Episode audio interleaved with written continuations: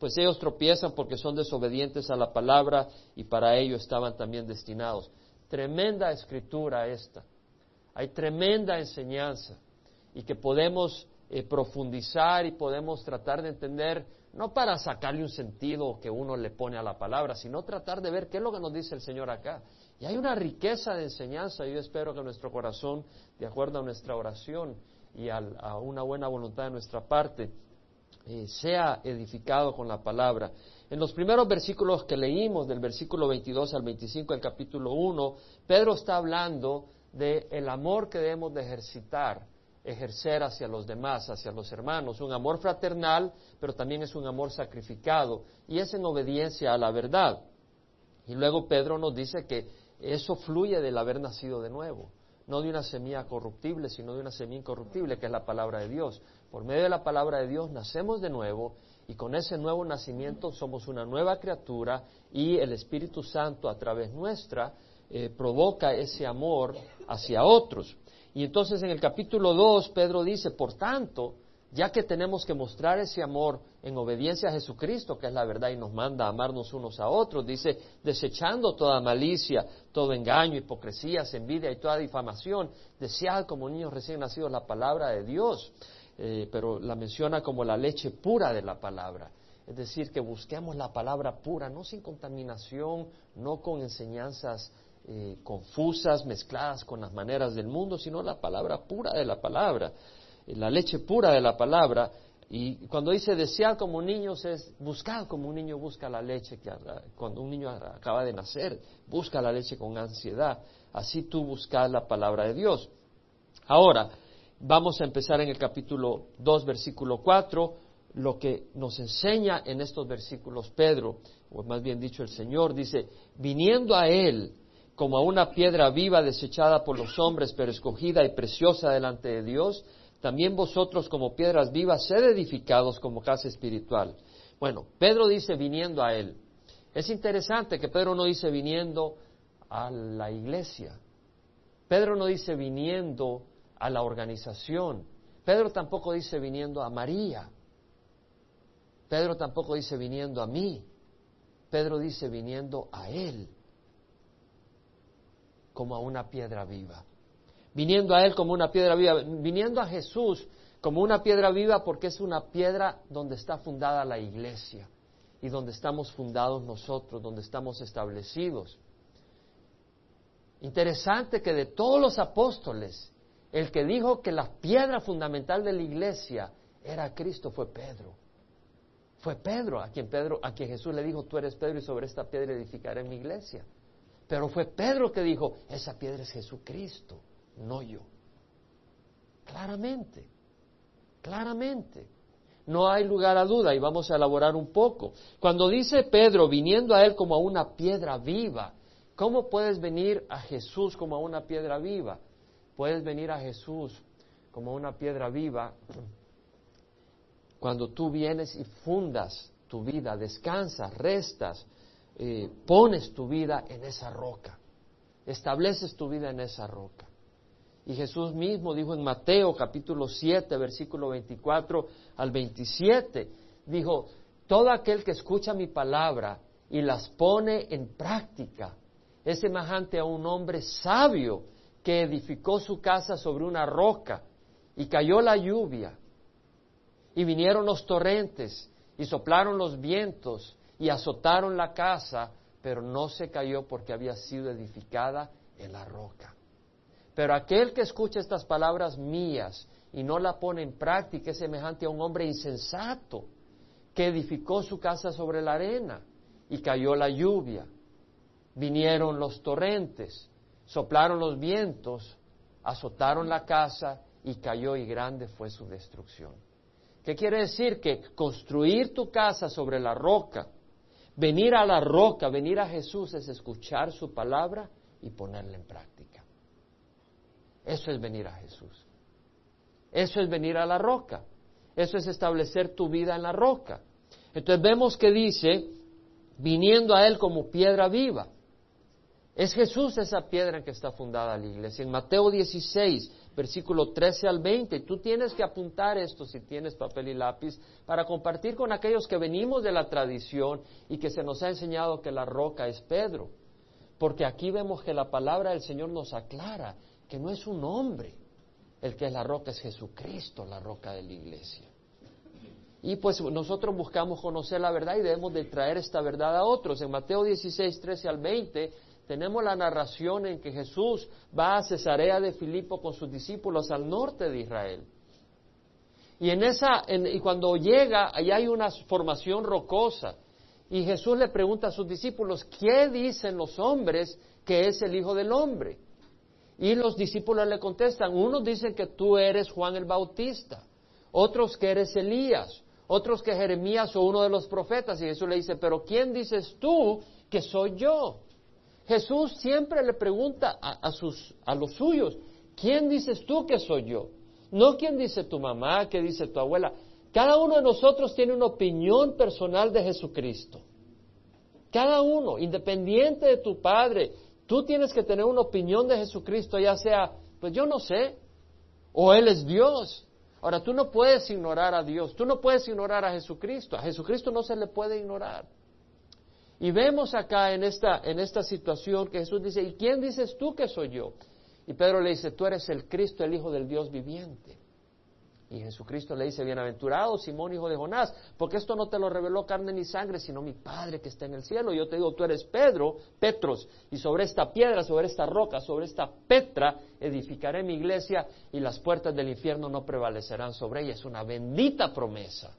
Es una bendita promesa saber que las puertas del infierno no van a prevalecer sobre el pueblo de Dios. Porque a veces hablamos, hay muchas iglesias donde ahí están zapateando y echando demonios. Tú con tu zapateo no vas a echar demonios. Es Cristo quien protege a su iglesia, ahí no puede hacer nada el demonio. Sobre esta roca edificaré mi iglesia. Es Jesús el que edifica la iglesia. Ahora entendemos que esa roca es, la declaración de Pedro que Jesús es el Hijo de Dios, el Cristo, el Mesías prometido. Es en esa roca, porque minutos después, Pedro, cuando Jesús está diciendo, yo necesito ir a Jerusalén y voy a ser maltratado y me van a crucificar y al tercer día voy a resucitar, Pedro se le acerca y aparta a Jesús, le dice, maestro, ven. Ajá.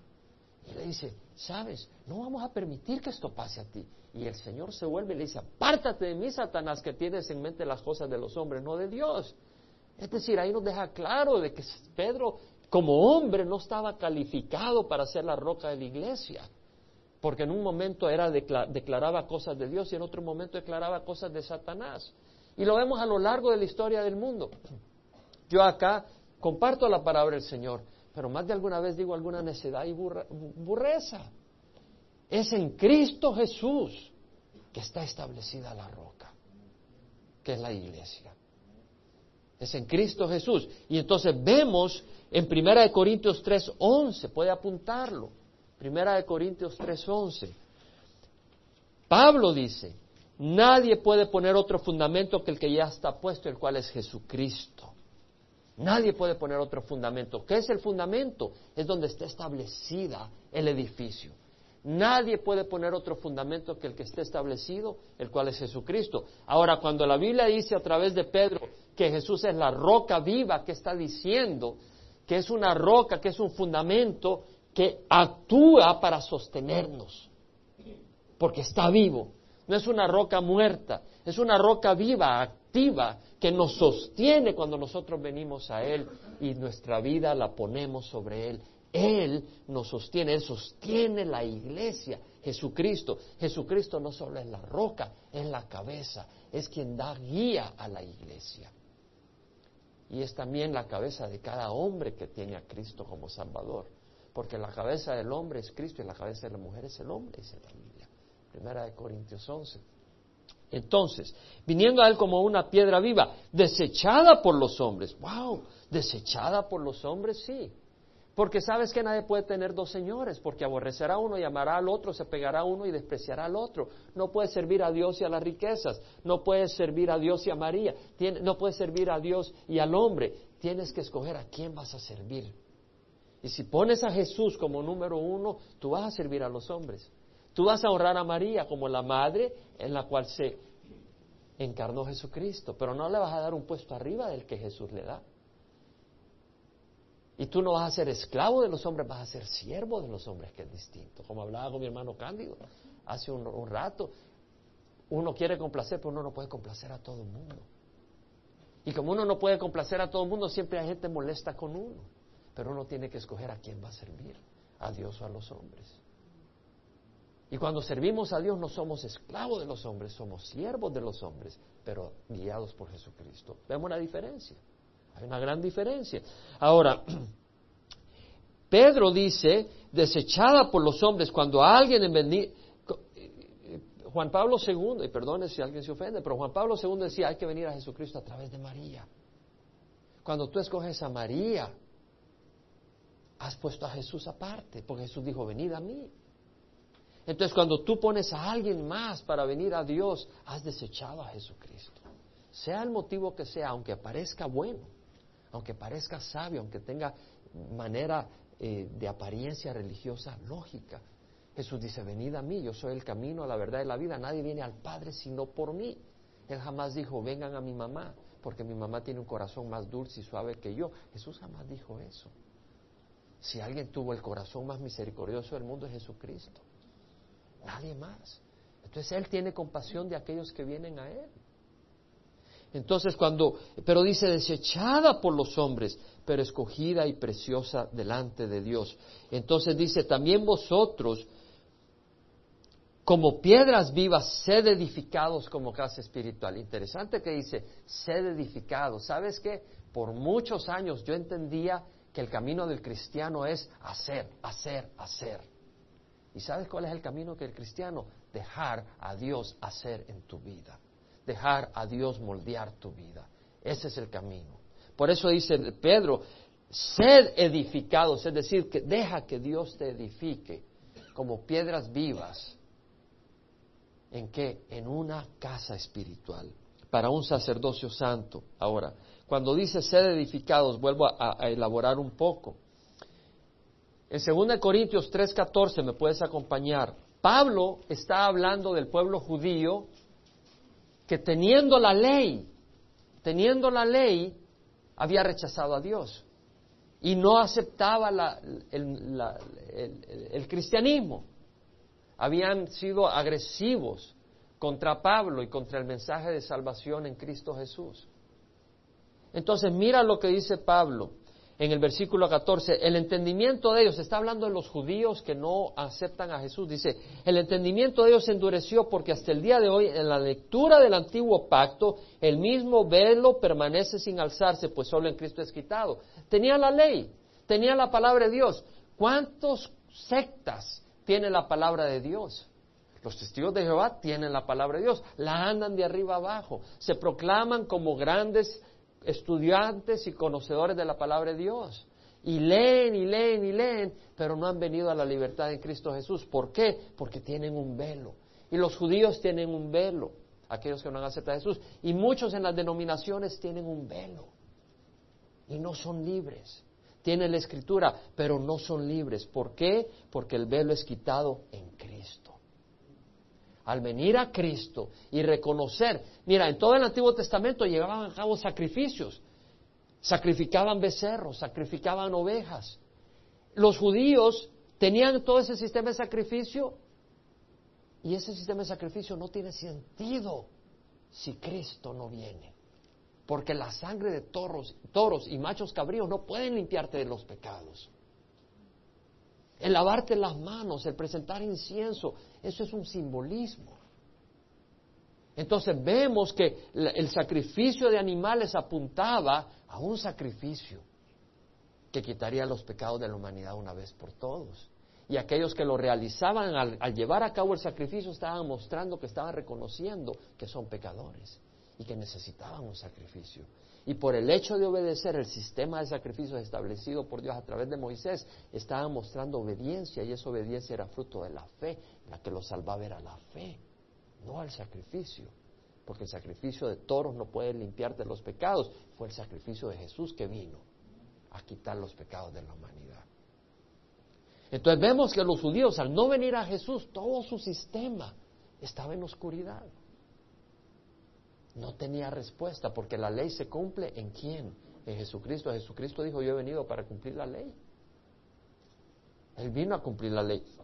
Ahora, cuando uno se vuelve al Señor, el velo es quitado. Ahora bien, el Señor es el Espíritu, donde está el Espíritu del Señor hay libertad. Pero nosotros todos, con el rostro descubierto, contemplando como en un espejo la gloria del Señor, estamos siendo transformados en su misma imagen, de gloria en gloria, como por el Señor el Espíritu. ¿Qué está diciendo Pablo? Que al venir al Señor, al venir a su palabra, al caminar en su palabra, el Espíritu nos está transformando, nos está edificando. Entonces, vemos claramente que cuando Pedro dice, como piedras vivas, sed edificados, ¿quién es el artífice del edificio? ¿Es el Papa? ¿Es la Iglesia Católica? ¿Es Calvary Chapel? No, es Jesucristo. Sed edificados, es Dios el que nos edifica. Sed edificados como casa espiritual. En Romanos 8, 28 al 29, Pablo dice que para los que aman a Dios todas las cosas cooperan para bien, esto es para los que son llamados conforme a su propósito, porque los que de antemano conoció también los predestinó para ser hechos conforme a la imagen de su Hijo, para que Él sea el primero de muchos hermanos. ¿Qué está diciendo? Que cuando tú has escogido al Señor, Él te moldea a la imagen de Jesús. Es la edificación. Ahora, Pedro aquí está diciendo, sed edificados como casa espiritual. Es decir, sed convertidos en una casa espiritual. Para un sacerdocio santo, para ofrecer sacrificios espirituales agradables a Dios por medio de Jesucristo, aceptables a Dios por medio de Jesucristo. Una casa espiritual. Lo somos individualmente y lo somos corporativamente. Pablo dijo, ¿no sabéis que vuestro cuerpo es templo del Espíritu Santo, que está en vosotros el cual tenéis de Dios y que no sois vuestros, por precio habéis sido comprados. Por lo tanto, glorificad a Dios en vuestro cuerpo y vuestro espíritu, los cuales son de Dios. ¿Qué está diciendo Pablo? Que nuestro cuerpo es templo del Espíritu Santo. ¿Qué es? Nuestro cuerpo es una casa espiritual. Amén. Pero también está hablando corporativamente. Somos una casa espiritual como una iglesia, no esta pared, sino los hermanos juntos somos una casa espiritual donde habita el Señor. Entonces, si vamos a jugar fútbol y somos cristianos, ahí hay una casa espiritual. Y todo lo que hagamos, hagámoslo para la honra y gloria del Señor Jesucristo. Entonces, si tú juegas fútbol, pero lo haces con una actitud agradable a Dios, no para meter el gol, sino para disfrutar un tiempo con los hermanos. Y mete el gol, y mete cinco si puedes. Pero para honrar a Dios en tu actitud. ¿Me explico? Entonces Dios es honrado y esa es una casa espiritual. Ahora, somos individualmente una casa espiritual, pero corporativamente una casa espiritual para un sacerdocio santo. ¿Qué hace un sacerdote? En el Antiguo Testamento ofrecía sacrificios por el pueblo. Y nosotros como sacerdocio santo vamos a ofrecer sacrificios. Es lo que dice Pedro. Un sacerdocio santo para ofrecer sacrificios espirituales aceptables a Dios por medio de Jesucristo. ¿Qué tipo de sacrificios? ¿Puedo oírlo? ¿Qué tipo de sacrificios dice? Léelo. ¿Sacrificios qué? Léemelo, lo, lo hemos leído. ¿Para ofrecer qué tipo de sacrificios dice la Biblia? Sacrificios espirituales, eh, sacrificios espirituales. ¿Sabes que en muchas iglesias hay una gran confusión? En muchas iglesias hay una gran confusión, porque acá dice sacrificios espirituales. Vete a Primera de Pedro, capítulo 3, versículo 3. Y ya vamos a cubrir eso posteriormente. Pero Primera de Pedro 3, 3 dice que vuestro, le está hablando Pedro a las mujeres. Dice que vuestro adorno no sea externo, peinados ostentosos, joyas de oro, vestidos lujosos, sino que sea el yo interno con el adorno incorruptible de un espíritu tierno y sereno, lo cual es precioso delante de Dios. Pedro no está diciendo a las mujeres, vayan todas greñudas ahí, todas ah, mechudas, sin arreglarse el pelo, no se laven los dientes, no necesitan andar así, ¿para qué van a andar? No se preocupen. Este... Pedro no está diciendo eso. No está diciendo. Eh, lo que está diciendo Pedro es que no, no dediques tu tiempo poniéndole una prioridad exagerada a lo externo. Es decir, peínate, arréglate el pelo, que sea agradable a tu esposo. Sobre todo a él tienes que buscar con placer en esa parte. Joyas de oro, lo que está diciendo Pedro, que esa no sea la característica de tu vida. Vestidos lujosos, no quiere decir que tienes que andar la ropa toda rota. Puedes vestirte agradable. No quiere decir que tienes que comprar vestidos de mil dólares. Ahora, cuando yo fui a El Salvador en una ocasión y visité a unos amigos míos, me dice esta amiga, no, Jaime, es que si hay en la iglesia no, no te pueden, no te puedes cortar el pelo. Y ahí andan con los vestidos todos largos que parecen sotanas, que no sé qué, las mujeres, que no. Y digo, no, eso no es ser cristiano.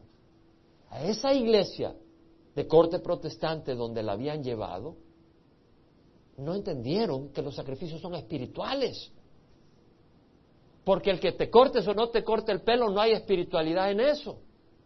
El que ande vestidos que hasta lo anda arrastrando la cola hasta por allá, el vestido de las mujeres, porque no pueden enseñar los tobillos, eso es ridículo.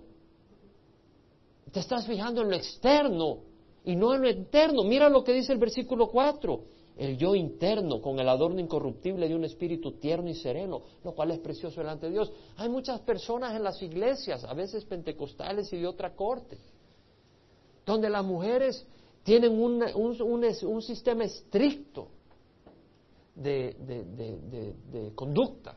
No pueden usar pintalabio, no pueden usar un poco de color en la piel, eh, no pueden usar pantalones bueno, yo te digo que si vas a un pantalón apretado, pues yo creo de que no es agradable al Señor. Pero un pantalón flojo. Pero tienen un sistema todo estricto. Pero esas mismas mujeres que observan eso, ahí andan comiéndose a medio mundo con sus críticas. Y andan más amargas que, una, que un limón amargo. Y entonces, ¿dónde está el sacrificio espiritual? Se trata de sacrificios espirituales. Ahora, cuando Jesús tuvo un encuentro con la mujer samaritana que iba camino hacia el norte y pasó por Samaria, la mujer samaritana tuvo un encuentro poderoso y ustedes lo pueden leer en el Evangelio de San Juan capítulo 4. La mujer samaritana le dice, nuestros padres adoraron en este monte, pero vosotros decís que es en Jerusalén donde hay que adorar. Y Jesús le dijo, mujer, créeme, que la hora viene cuando no adoraréis ni en este monte ni en Jerusalén. Ustedes adoran lo que no conocen, nosotros adoramos lo que conocemos porque la salvación viene en los judíos. Y de cierto, de cierto te digo que la hora viene y ahora es cuando los adoradores adorarán al Padre en espíritu y verdad, porque a los tales busca el Padre que le adoran.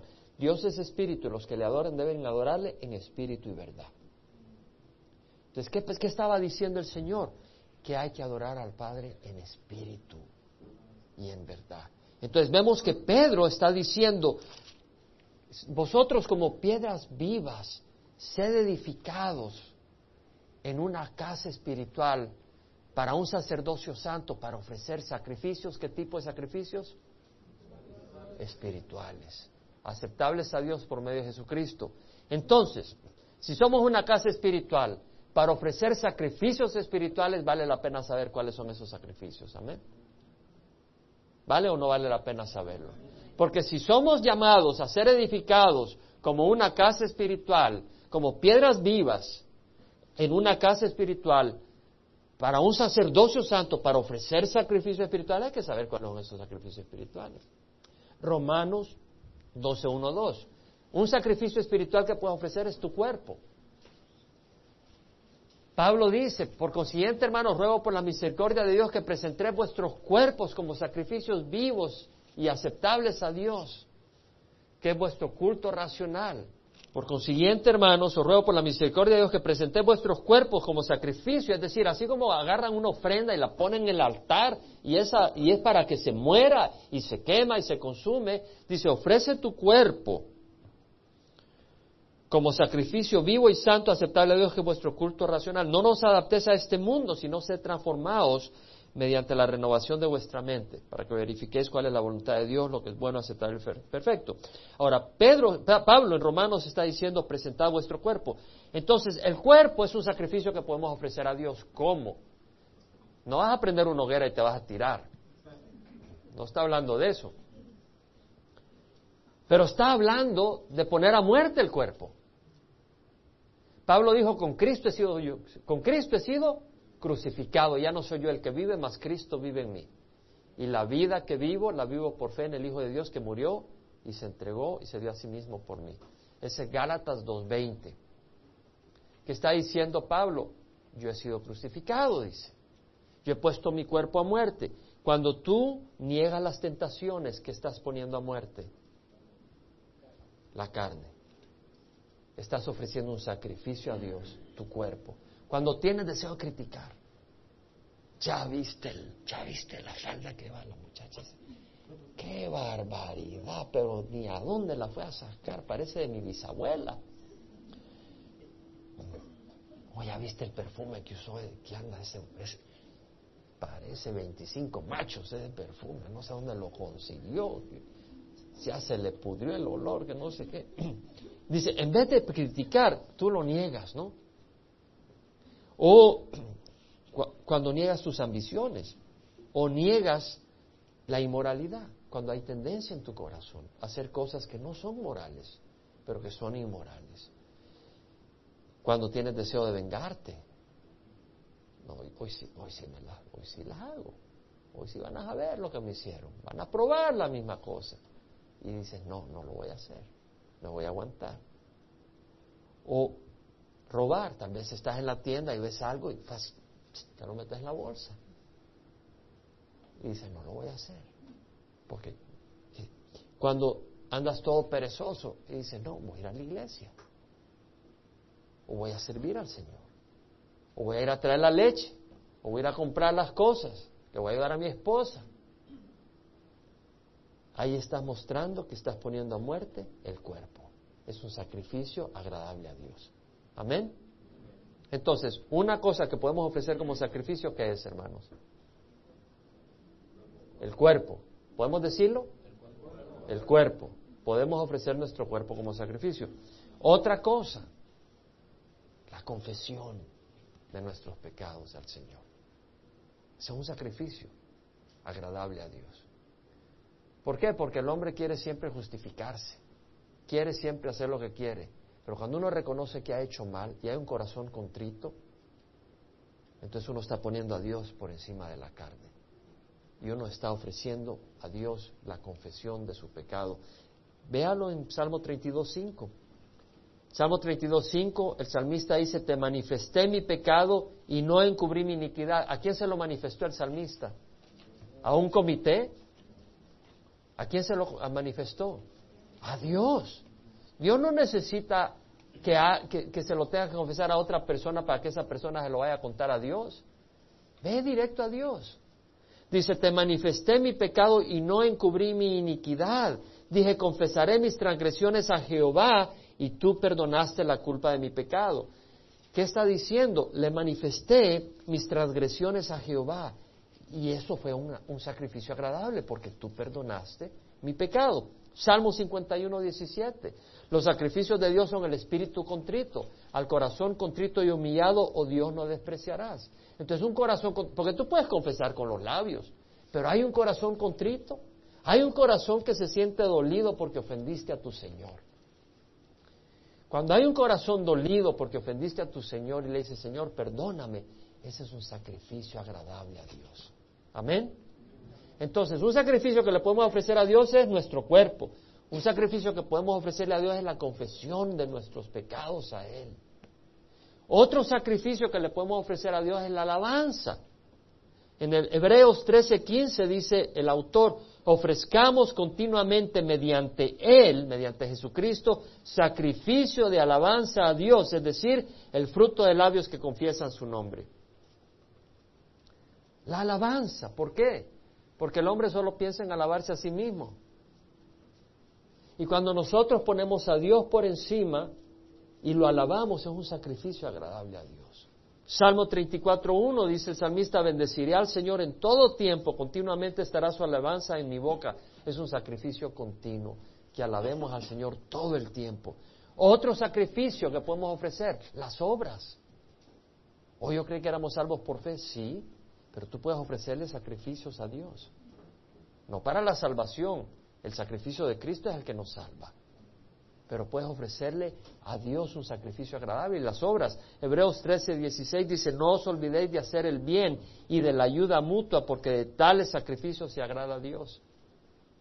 Entonces las obras son un sacrificio agradable a Dios. Miqueas 6:8 dice, Él te ha declarado, hombre, lo que es bueno y qué es lo que demanda Jehová de ti, sino practicar la justicia, amar la misericordia y caminar humildemente con tu Dios.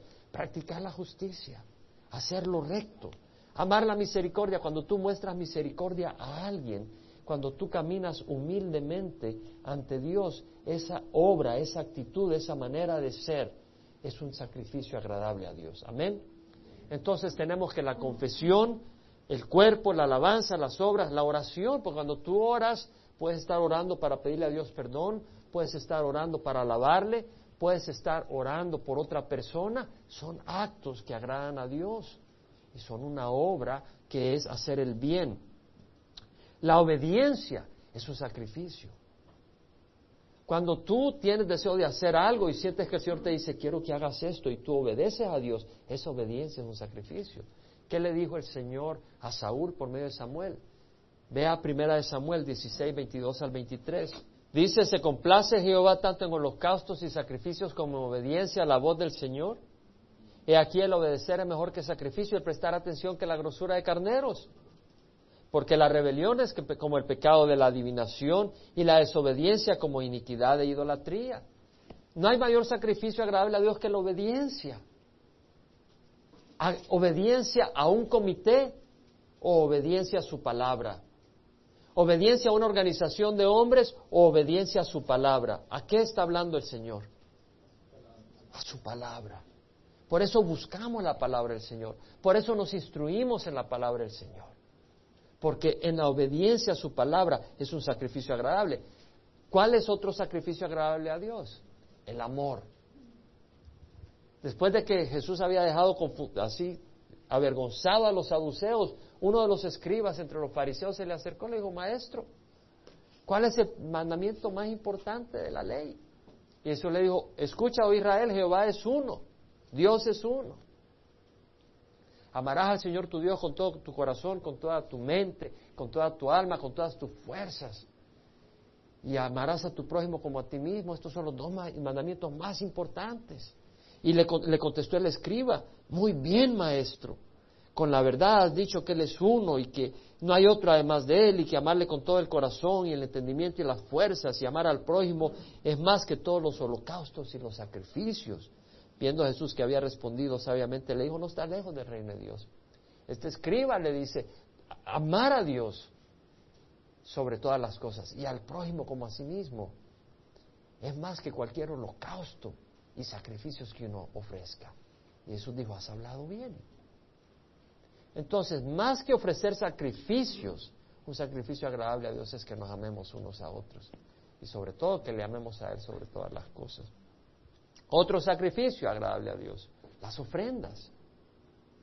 Pablo cuando estaba escribiéndole la carta a la iglesia de Filipo, les agradece la ofrenda que habían mandado a través de Pafrodito y le dice, he recibido todo y tengo abundancia. Estoy bien abastecido habiendo recibido de Pafrodito lo que habéis enviado, fragante aroma, sacrificio aceptable y agradable a Dios. Cuando tú das una ofrenda, a los siervos de Dios, a la iglesia del Señor, es un sacrificio agradable a Dios. Pero sé sabio, porque hay algunos que realmente no son siervos de Dios, son siervos de su billetera. Y lo puedes ver al encender la televisión. Y lo puedes ver, eh, eh, hay un senador acá en Estados Unidos que está tratando de poner la presión en algunos predicadores. Uno de ellos tiene una casa de 8 millones de dólares en San Diego. Y tú puedes encenderlo en la televisión y andan pidiendo dinero para hacer esto, haciendo lo otro. Pero un porcentaje lo ocupan a ellos. Y como reciben millones de millones de dólares, un poquito no se ve. Pero Dios lo ve. Ahora, los que dieron y fueron engañados, Dios los va a bendecir porque eh, lo dieron con buena voluntad. Al que no va a bendecir es al que recibió con tanta maldad.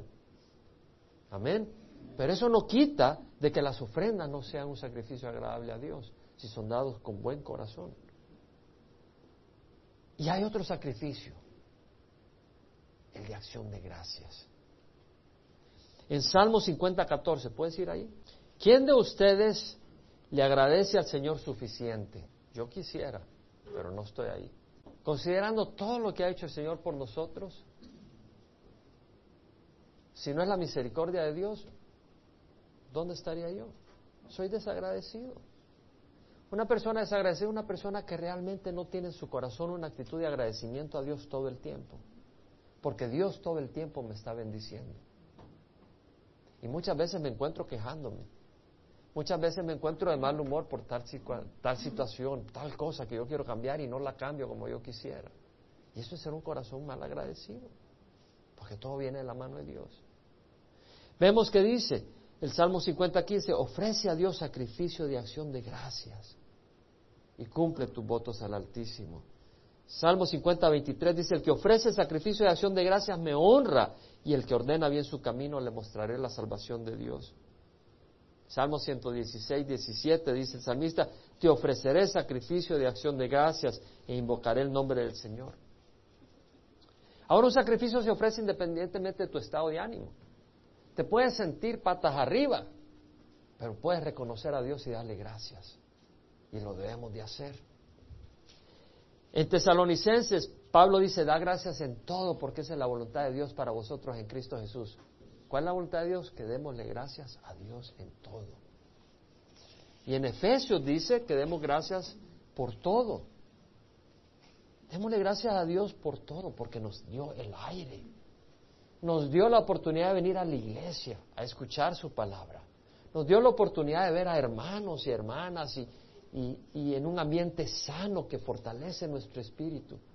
Nos da la oportunidad después del servicio de tomar, alguna tomar algún té, algún café, alguna galletica y compartir un rato agradable. Nos da la oportunidad de, de planear venir mañana a hacer algo bueno. Nos da la oportunidad de tener tal vez pan sobre la mesa. Tantas cosas por las que podemos darle gracias.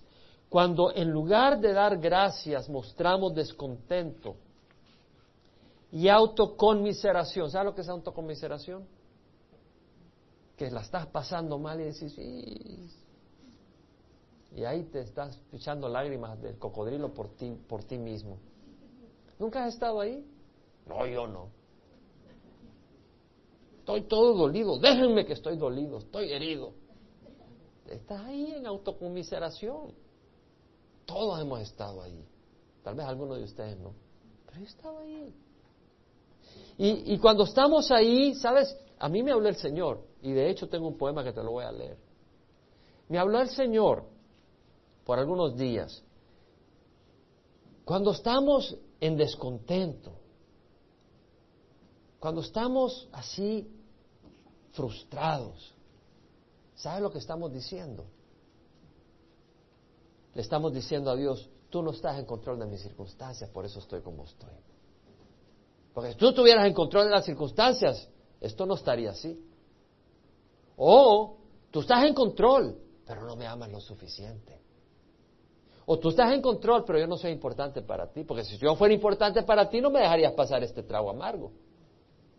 O no estás en control de las circunstancias o yo no significo nada para ti. Eso es lo que le estamos diciendo al Señor. Amén. Eso es lo que le estamos diciendo al Señor. Y de ahí brotó este poema. Te lo voy a leer. Cierra los ojos. Porque sabes que este poema no lo broté porque yo sea poeta enamorado. Este poema salió en una noche de desvelo de un corazón desgarrado. Cierra los ojos y escúchalo. ¿Acaso ante mis circunstancias he de murmurar? ¿Acaso en las tormentas de la vida me he de quejar? Ingratas actitudes, ciegas acusaciones, irrazonables demandas, hipocresía, incomprensiones, angustias, soledad, profundas tentaciones. Cada una de esas, antes de afligirme por el Creador, ha de pasar. Su eterno amor e infinita sabiduría primero las han de probar, permitiendo solo aquella que mi carácter para bien ha de forjar. Ante los dardos que lanza la vida, ante los duros golpes que recibe el alma dolida, parece fácil y de mucha naturalidad la queja y la murmuración. Mas eso sería pura necedad, pérdida de juicio y de la razón. Sería murmurar y quejarme contra el divino Creador. Sería pelear y rebelarme contra el precioso Salvador. Querido amigo, reflexiona y valora toda la luz de la celestial verdad. No te dejes llevar por lo temporal, sacrificando por ello la eternidad. No sigas el ejemplo de un pueblo rebelde que en el desierto se acobardó, pueblo que con incredulidad y murmuración de su liberador se olvidó.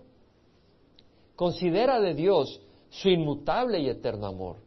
No ignores el precio que en la cruz pagó con inmenso dolor. Sigamos mejor los pasos del buen pastor. Que nuestros labios ofrezcan sacrificio aceptable. Que suba al cielo de nuestro corazón un aroma agradable. No mi voluntad, sino la tuya, precioso Redentor. Sea esta mi humilde ofrenda, recíbela con todo mi amor. Ahí donde estás, yo hoy te invito a que le ofrezcas al Señor tus circunstancias y le digas, Señor, no mi voluntad, sino la tuya. Esa ofrenda es un sacrificio agradable al Señor. No es fácil, pero es agradable al Señor. Y cuando no lo hacemos, estamos diciéndole al Señor, tú no conoces mis circunstancias, tú no tienes poder o tú no me amas. Y el Señor conoce las circunstancias, tiene poder y nos ama. Nunca nos olvidemos de.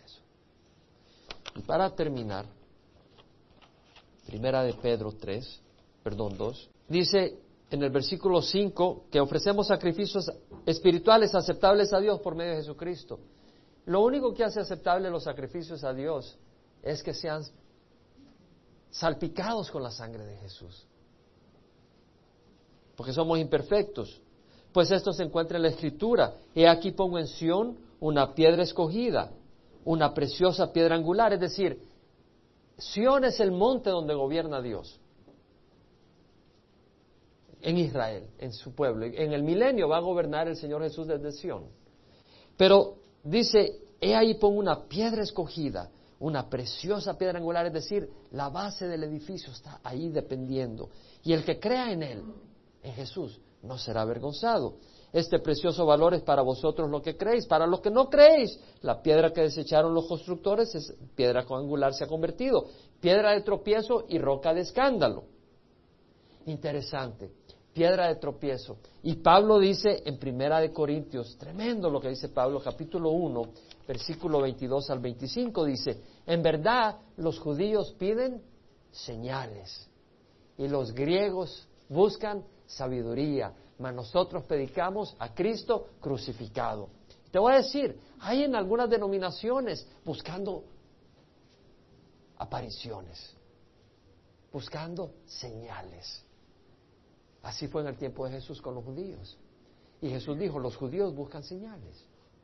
Y hay otros que son intelectuales, que buscan una explicación que puedan absorber. Los griegos buscan sabiduría. Pablo dice, nosotros no te vamos a traer señales ni sabiduría de este mundo. Nosotros predicamos a Cristo crucificado piedra de tropiezo para los judíos. Para aquellos que andan buscando señales, apariciones, que hasta en el pan ven imágenes. Aquellos que andan buscando señales, es piedra de tropiezo para los judíos y necedad para los gentiles.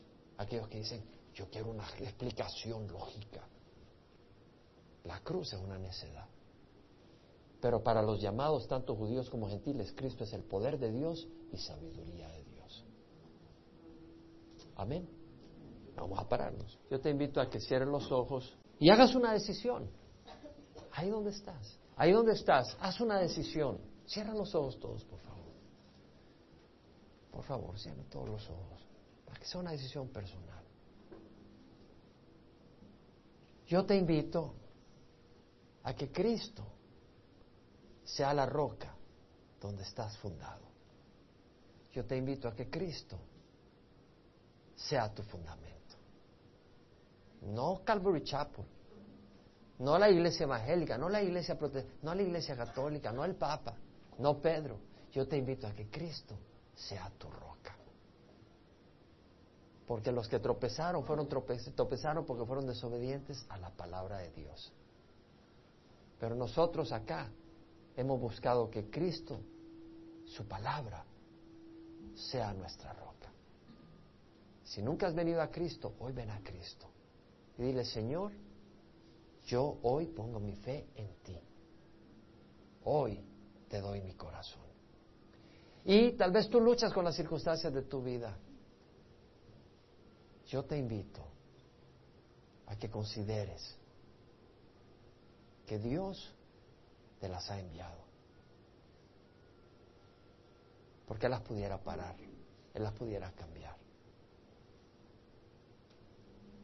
Y que le digas, como dijo Jesús en el huerto de Getsemaní, Señor, no mi voluntad, sino la tuya.